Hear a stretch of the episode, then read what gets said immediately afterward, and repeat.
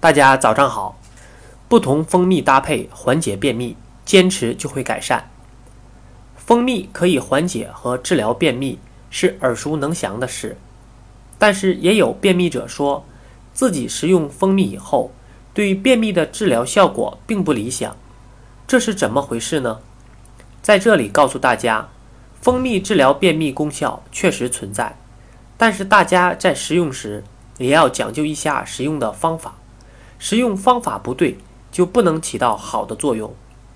预防便秘的六大绝招：一、蜂蜜与黑芝麻搭配。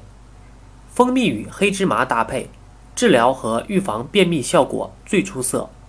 大家可以把黑芝麻放在锅中焙熟，然后制成粉末，再调入蜂蜜，每天食用两到三勺，用温开水冲调以后。食用就可以起到治疗便秘的作用。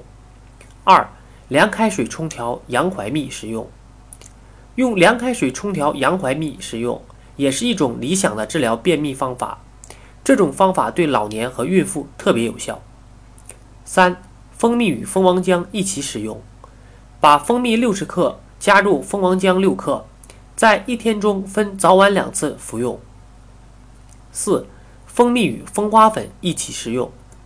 把蜂花粉加工成粉末状，与洋槐蜜按一比一调成膏状，一天食用两次，每次食用三十克就可以。五、香蕉拌蜂蜜食用。把香蕉去掉外皮以后切成小段儿，然后再加入蜂蜜调制，每天食用四到五根香蕉拌蜂蜜就可以。